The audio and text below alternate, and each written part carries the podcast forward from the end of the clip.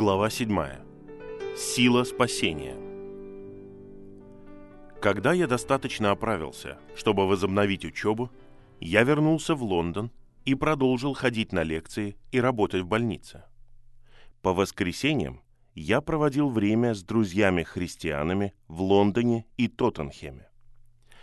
Во всех сферах есть возможности для служения, и моя не была исключением. Сейчас я упомяну лишь об одном случае, который вдохновил меня на поиски путей для обращения людей в таких случаях, когда это казалось безнадежным. Бог и раньше давал мне дар обращать людей к Нему, но не в таких сложных обстоятельствах. Но у Бога возможно все.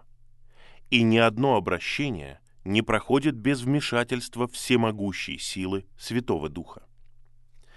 Поэтому самое важное для любого христианина – это знать Бога.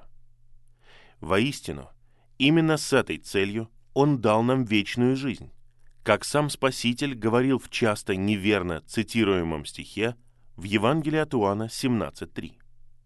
«А жизнь вечная в том, чтобы знали Тебя, единого истинного Бога, и кого Ты послал, Иисуса Христа».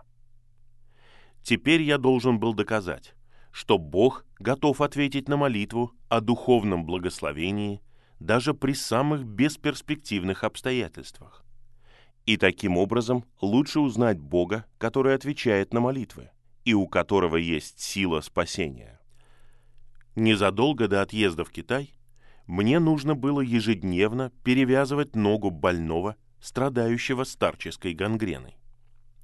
Болезнь началась, как обычно, коварно, и больной не подозревал, что он обречен, и, вероятно, жить ему оставалось недолго. Я был не первым, кто о нем заботился. Но когда дело перешло ко мне, я, естественно, очень озаботился его душой. Члены семьи, в которой он жил, были христианами, и от них я узнал, что он был признанным атеистом и очень враждебно относился ко всему религиозному. Они, не спрашивая его согласия, пригласили себе в гости чтеца священных писаний. Но больной со злостью приказал ему выйти из комнаты. Викарий также хотел ему помочь, но тот плюнул ему в лицо, не позволив даже заговорить. Мне его описывали как человека с очень жестоким нравом. И в целом дело казалось абсолютно безнадежным.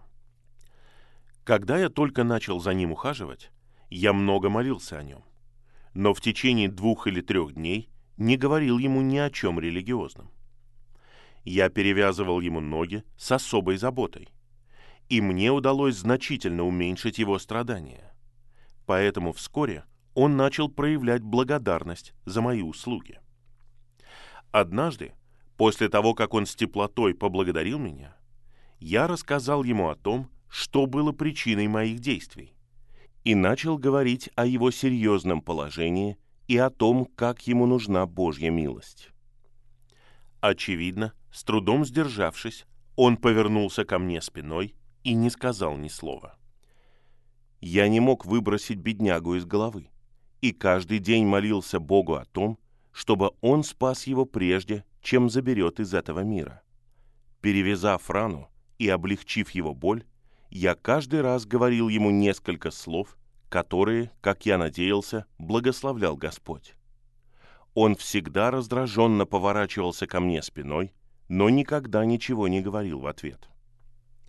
Через некоторое время я упал духом. Мне казалось, что я не только не делаю ничего хорошего, но, возможно, усугубляю чувство вины больного человека.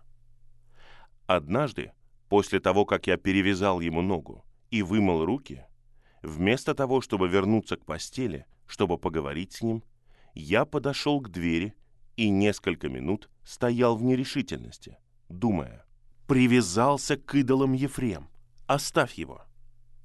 Книга пророка Осии 4.17 Я посмотрел на него и увидел его удивление, потому что впервые решил уйти, не подходя к его постели, чтобы сказать несколько слов о Боге. Я больше не мог этого вынести. Расплакавшись, я подошел к нему и сказал, «Друг мой, будете ли вы слушать или не будете, я должен освободить душу». И продолжил очень серьезно говорить с ним со слезами на глазах, рассказав, как я хотел бы, чтобы он позволил мне помолиться с ним. К моей невыразимой радости он не отвернулся, а ответил, «Хорошо, если вам так угодно». Едва ли нужно говорить, что я упал на колени и излил перед Богом за него всю душу. Я верю, что именно в этот момент Господь произвел изменения в его душе. Впоследствии он больше никогда не отказывался говорить и молиться со мной. И через несколько дней он принял Христа как своего Спасителя. Мне было так приятно видеть, как этот человек радуется в надежде на Божью славу. Он рассказал мне, что в течение сорока лет ни разу не подходил к дверям церкви или часовни, а сорок лет назад зашел в церковь только для того, чтобы жениться. И когда его жену хоронили, никто не смог уговорить его зайти внутрь. У меня были все основания верить, что теперь, благодаря Богу, его душа, запятнанная грехом, была омыта, освящена и оправдана в имени Господа Иисуса Христа и Духе нашего Бога. Когда я только начинал работать в Китае, часто мне казалось, что все безнадежно. И тогда я вспоминал об обращении этого человека и получал воодушевление и продолжал упорно нести Божье Слово, независимо от того, будут ли меня слушать или не будут. Теперь уже счастливый страдалец еще прожил некоторое время после этой перемены, и он часто говорил о Божьей милости.